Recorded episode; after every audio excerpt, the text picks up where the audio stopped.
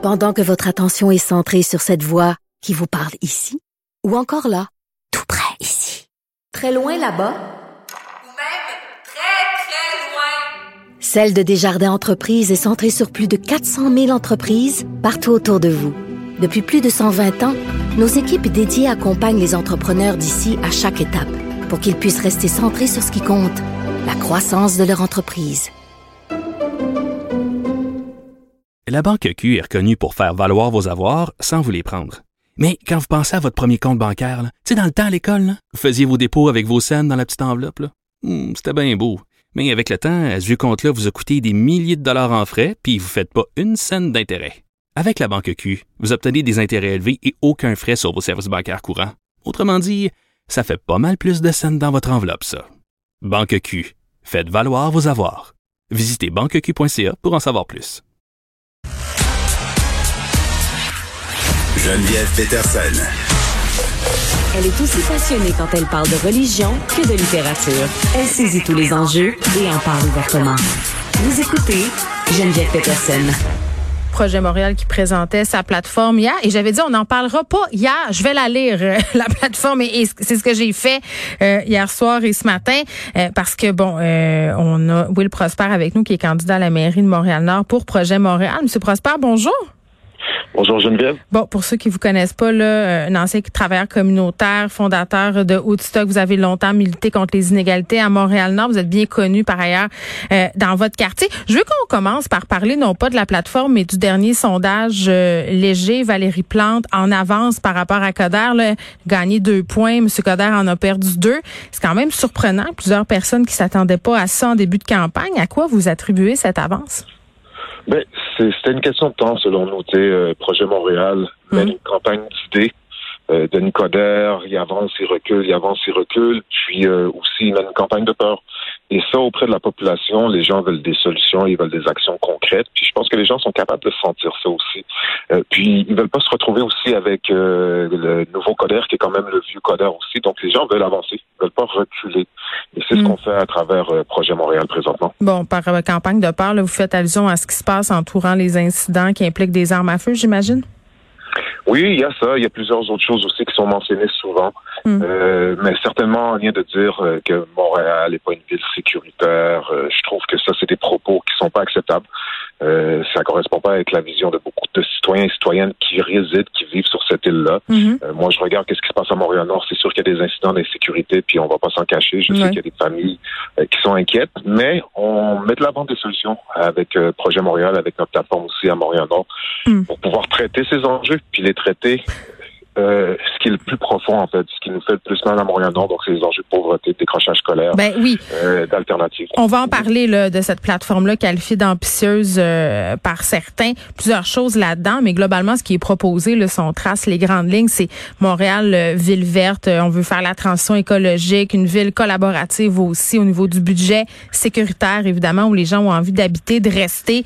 Métropole qui fait sa marque à l'international. Là, on va parler des dossiers qui, qui vous touchent, qui vous si vous étiez élu maire euh, de Montréal. On commence par Montréal, une ville où il fait bon vivre et où on veut vivre et rester. Moi, moi je regardais ça, puis j'a- j'avais un peu un petit sourire en coin où il prospère. Je me disais, OK, euh, oui, sur le plateau, oui, dans le Myland à Rosemont, euh, si on exclut le prix là, des loyers puis des, des résidences, c'est des quartiers où il fait bon vivre, mais on dirait que tous les quartiers de Montréal sont pas égaux, là, ne serait-ce que dans la perception. Là.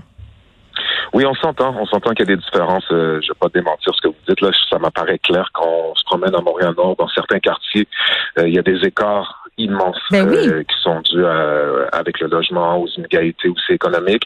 Puis en même temps, il y a des coins phénoménaux à Montréal-Nord. Hier, on était dans une assemblée de cours sur le boulevard Brouin, sur le bord de la rivière. On se croirait en banlieue, des endroits paradisiaques que Mhm. beaucoup de gens adorent. Donc, Mais on pour connaît on pas, ce Montréal-Nord-là. Exact. Alors, Montréal-Nord est pas seulement diverse par sa population, mais c'est diverse aussi par tout le quartier. Mm. Souvent, ce qu'on voit, euh, c'est que Montréal-Nord a souvent mau- mauvaise presse. Il y a des incidents qui vont se produire dans Huntsic, dans Rivière-des-Prairies, Mhm. puis on va dire des incidents dans le nord de Montréal. Donc, ça porte à confusion. Puis, tu sais, ça, ça fait mal à notre population, euh, particulièrement Ben à nos jeunes. Donc, nous, on veut vraiment redorer le blason, remontrer cette fierté-là Mm. euh, de grandir dans cette communauté-là, parce qu'il y a beaucoup de gens qui font beaucoup d'actions avec très peu de moyens. Et nous, ce qu'on veut faire, c'est mettre beaucoup de moyens pour pouvoir les accompagner dans ce parcours-là, puis montrer mm. que Montréal-Nord, ben, c'est un bel arrondissement aussi, puis qu'il y a beaucoup d'actions positives qui se créent à travers cet arrondissement. Oui, en même temps, vous êtes honnête, là, M. Prosper, là-dedans, là, vous savez bien que le maire de Montréal-Nord n'a pas les mêmes problèmes que le maire du plateau. Là. Hein? Absolument, absolument, ça c'est clair. Les défis sont immenses. Ça fait des années de retard qu'on accumule à Montréal-Nord. Mm. Euh, moi, juste un titre d'exemple, il y a une population, euh, un tiers de la population des 85 000 euh, de Montréal-Nord, c'est des jeunes. Et on a seulement deux travailleurs de rue et demi depuis les 20 dernières années pratiquement. Qui couvrent tout le territoire? Qui couvrent tout le ah, territoire. Je ne savais pas. Ben voyons donc. OK. Et, et, ça, c'est un enjeu majeur que beaucoup d'organismes dénoncent depuis longtemps. Euh, il faut augmenter ça. Moi, je, je, proviens du milieu communautaire. Je vois le travail phénoménal que ces quelques travailleurs de rue font, mmh. de café jeunesse multiculturel. Mais il faut tellement en faire plus. Il faut offrir plus de services, plus d'alternatives. Puis on va pas se mentir aussi, hein, la, la, crise de la COVID a fait mal aussi à la jeunesse parce qu'un paquet d'organismes n'avaient plus accès aux jeunes. Euh, il y avait plus de coachs qui avaient euh, qui encadrait les jeunes pour euh, le sport ou quoi que ce soit. Et les jeunes n'avaient pas d'activité dans les arts et les spectacles. Tout ça était complètement fermé. Donc les jeunes ont été isolés pendant pratiquement deux ans. Et là, il y a un recul qui s'est effectué. Et moi, je, pense que ça, ça a grandement mm. aggravé euh, ce qu'on a vu avec euh, les incidences d'insécurité parce qu'on n'était plus tellement près de nos jeunes. Donc, c'est pour ça que nous, il faut réinvestir auprès de cette jeunesse-là pour les encadrer, pour être près d'eux. Mais tu sais, je vous écoute, Will Prosper, on s'est déjà parlé à quelques reprises euh, à l'émission quand vous n'étiez pas candidat pour Projet Montréal. Tu sais, passer de militant engagé. Puis je sais pas si vous aimez le, terme militant, là, mais de, quelqu'un qui, qui a pas la langue dans sa poche, à politicien, là. À date, mettons, on trouve ça comment? Ben, c'est clair, hein, on s'entend, je ne vais pas être un politicien typique. Euh, je proviens d'un parcours euh, de militant engagé, comme plusieurs euh, politiciens l'ont déjà fait aussi. Je suis pas le premier, puis je serai pas le dernier. Mm. Euh, mais ça, c'est un engagement envers ma communauté, qui est très, très clair aux yeux de tout le monde. Quelqu'un qui se bat pour toutes les inégalités qu'on subit dans notre communauté. pas seulement des inégalités pour certaines communautés noires, les communautés qu'on racise, pour l'ensemble de cette communauté-là. Et ça, ces luttes-là, elles sont aussi importantes au niveau politique. Et je pense que c'est important pour moi de faire ce saut-là mm. pour démontrer qu'on va être capable d'amener des changements concrets pour notre population. Mm. Je l'ai toujours fait hein, comme militant, là, on l'oublie souvent, mais on fait ça par amour avant tout. On fait ça par amour pour notre population. On fait même pas ça pour soi. Moi, c'est des années et des années de bénévoles. Oui, mais quand on se lance en politique aussi, les gens qui se lancent en politique habituellement, c'est parce qu'ils veulent changer les affaires. Mais avez-vous peur que la politique euh, vienne à bout de vous ou change? Je vais vous dire franchement, ça serait peut-être pas, ça va pas être facile. Euh, oui, c'est une grosse machine c'est une grosse machine. Je vois une distinction avec Montréal-Nord. Nous, ce qu'on a beaucoup subi, mm. c'est qu'on a eu beaucoup de politiciens qui ont été parachutés à Montréal-Nord mm. euh, parce que c'est considéré comme un château fort. Et, et, ça, ça doit arrêter. C'est pour ça que nous, on est vraiment enracinés dans la communauté. Mm. Euh, comme vous le dites, ça sera pas facile euh, de provenir de ce milieu-là, euh, de constater certaines choses au niveau politique. Mais moi, j'ai fait énormément avec peu de moyens. On s'entend que comme maire d'arrondissement, on va avoir beaucoup plus de moyens. On va pouvoir faire beaucoup plus. Ce qu'on a vu au courant des dernières années, c'est trop peu d'actions. Puis on est ben en train de subir les conséquences. La sécurité, ben c'est ça. On va en parler des conséquences. La sécurité, les gangs de rue. Euh, là, on a eu des homicides par arme à feu cet été. Euh, en 2021, il y en a eu quatre. Là, des, des fusillades. Les gens, euh, certains résidents, pas tout le monde, ont peur. Euh, là, il y a un sondage léger qu'on a, qu'on a révélé là, qui indiquait que le contrôle des armes à feu, le financement de la police représentait le deuxième enjeu prioritaire aux yeux des citoyens là, après le Là, vous allez faire des choses pour le logement, on va en parler aussi.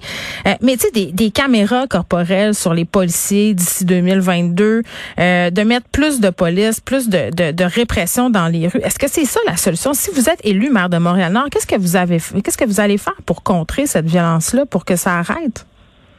Ben, moi, ce que ce que je dois indiquer, c'est que je regarde beaucoup ce qui se passe dans d'autres endroits aux mm. États-Unis, d'autres villes qui ont des problèmes criants de violence beaucoup plus élevés. Même Toronto, c'est un cas qui se compare même pas avec ce qui se mm. passe ici à Montréal. Et, ce qu'on doit faire, puis les solutions qui sont souvent amenées, c'est qu'on doit cibler qui sont les jeunes à risque. Et pour ça, ça prend un travail avec les policiers, avec les travailleurs de rue, avec les organismes puis avec toute la communauté pour identifier ces personnes-là. Puis ce qu'on réalise, c'est qu'on identifie ces personnes-là, on parle d'une centaine de jeunes. Et quand on sait que c'est une centaine de jeunes, ben là, on va les rejoindre avec quoi? Avec des mentorats, avec des formations, avec mm. des travailleurs sociaux pour les accompagner. Et ce qu'on a vu dans ces villes-là aux États-Unis, ça a permis de réduire les violences de 50% partout où est-ce que ça a été mis en place. Mm. Donc, pour moi, c'est toujours encadrer puis voir comment on peut amener des solutions concrètes qui ne demandent pas beaucoup d'argent parce que quand on perd des jeunes euh, dans des situations, des jeunes à risque qui vont tomber dans la criminalité, ben, ça coûte cher à la société. C'est des coûts énormes. Mm. Mais quand on investit en amont pour prévenir ça, ben, ça coûte pas cher à la société. Hein. Donc, c'est ça qu'il faut faire. Puis moi, mon but, c'est d'investir massivement euh, auprès de ces jeunes-là. C'est sûr qu'il y a des enjeux présentement avec les, armes à feu. Hein. on voit qu'il y en a, qu'on a beaucoup plus de nouvelles en lien avec ça. Puis pour moi, à Montréal-Nord, il y a personne qui fabrique des armes à feu. Il faut absolument qu'on cible hmm. les vendeurs d'armes à feu. Parce que quelqu'un qui vend une arme à feu illégale, il ne fait pas pour une bonne raison. Il sait très bien que ça risque d'être utilisé. Donc ça, c'est absolument important que la, plus, la police puisse travailler là-dessus. Moi, ce que je trouvais euh, intéressant dans votre candidature, M. Prosper, quand, quand, quand vous avez euh, fait cette annonce-là, que vous vous joignez à Projet Montréal, c'était votre qualité de pont d'être capable de faire un pont entre la communauté, entre vos fonctions si vous êtes élu et, les policiers. Et là, euh, lors de cette annonce, on a appris des faits troublants concernant votre départ de la GRC dans la vingtaine. Bon, là, ça a été largement débattu, là, est-ce que vous devriez rester ou pas. Et moi, personnellement, je pensais que vous alliez craquer sous la pression. Je pensais que vous alliez partir. Vous êtes encore là. Euh, je veux pas retomber là-dedans, là. Vous êtes exprimé sur les circonstances euh, du départ en question. Sauf que quand même, moi, ma question demeure, puis je pense que c'est la question que se posent plusieurs personnes qui vous écoutent. Euh, on se demande si vous êtes la bonne personne pour faire le pont entre les communautés de Montréal-Nord et le SPVM. Je veux dire, les policiers en ce moment, ils doivent pas beaucoup vous aimer la face. Là. Mais moi, je suis en désaccord avec ça. C'est sûr que c'était pas un épisode facile. Mhm. Euh, moi, ça fait des années que je travaille sur des tables de concertation. Au siège même la police. J'ai développé des projets dans mon organisme Outstop. Ben Où est-ce qu'on collabore avec la police pour la justice alternative? On amène des solutions que les policiers aiment entendre. Les policiers vont être les premiers à dire qui veulent plus d'intervenants dans les communautés parce que ça facilite leur travail. J'ai travaillé comme policier, puis j'ai vu le travail des intervenants aussi qui m'aidaient comme policier. Hmm. Donc, s'il y a quelqu'un qui a une grande compréhension du travail policier, il y en a pas énormément euh, présentement. Mais je pense qu'on doute pas de votre compréhension. C'est plus la, la, confiance qui est un peu ébranlée. Est-ce que vous avez pensé à une façon de la regagner, la confiance des gens, à, ce, à ce chapitre-là? là? À, ce chapitre-là, si on parle des policiers, il y en a plusieurs qui me supportent, qui l'ont mentionné même à travers cet exercice-là. Mais la population en soi, pour eux, la page, ça fait longtemps qu'elle est tournée. Nous, on fait beaucoup de porte-à-porte. Euh, je fais des rencontres dans les cours, je rencontre les mm. organismes. Et les gens sont complètement ailleurs parce que eux, ils voient le travail qui a été fait pendant toutes ces années-là. Ils voient les bienfaits que ça a amené à la communauté. Donc, les gens sont complètement ailleurs. Et c'est la réponse qu'on a de la population. Puis moi, ça me rassure, ça me motive, puis ça mm. m'énergise aussi. Euh, comme je vous l'expliquais, les problèmes de violence qu'on voit auprès des jeunes. Il n'y a pas grand monde qui sont capables de l'expliquer comme je vous l'explique. Il n'y a pas grand monde qui sont capables de trouver des solutions par rapport à ça. Et ça, ça prend quelqu'un qui est capable de comprendre ces jeunes-là, parce que les jeunes peuvent s'identifier à une autre personne qui a grandi dans cette communauté-là, qui va passer à travers des difficultés, parfois de connaître des gens qui sont issus du milieu criminalisé, puis qui voient le plein potentiel à ces gens-là, puis qui aimeraient transformer ces personnes-là. Et moi, c'est ce que je veux faire, parce que quand on arrive à changer quelqu'un qui vient d'un milieu à risque, puis on le rend comme leader, ben ça, ça envoie un modèle pour toute notre communauté. C'est tout le monde qui en bénéficie. Oui, puis ça va passer par les logements sociaux. Puis quand on parle de libérer le plein potentiel de tous les quartiers, il me semble que si on peut dire qu'il y a un endroit où ce potentiel-là n'est pas clairement développé puis pleinement développé, c'est bien euh, Montréal-Nord. Qu'est-ce que vous allez faire euh, si vous êtes élu à ce niveau-là? Parce que jusqu'à maintenant, la seule chose que j'ai pu lire, c'est qu'on allait ajouter des infrastructures sportives. Oui, il y a un centre complexe sportif qui est absolument essentiel. Ça fait depuis pratiquement 15 ans que les autres administrations en parlent, qui n'a pas vu le hmm. jour. Euh, nous, c'est sûr qu'on a le support de Madame Plante, euh, qui veut vraiment euh, faire en sorte que ce, ce, ce complexe-là puisse voir le jour.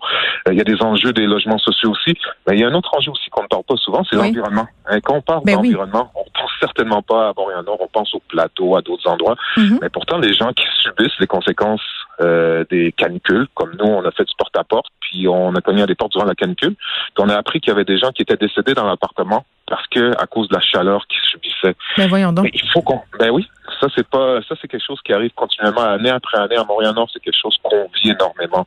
Et quand on parle des eaux de chaleur, ben, on doit travailler pour l'environnement pour les réduire. Donc, moi, c'est un autre engagement. Je vais faire en sorte que quand on parle du plateau, on pense environnement, mais on va avoir le même réflexe pour Montréal-Nord.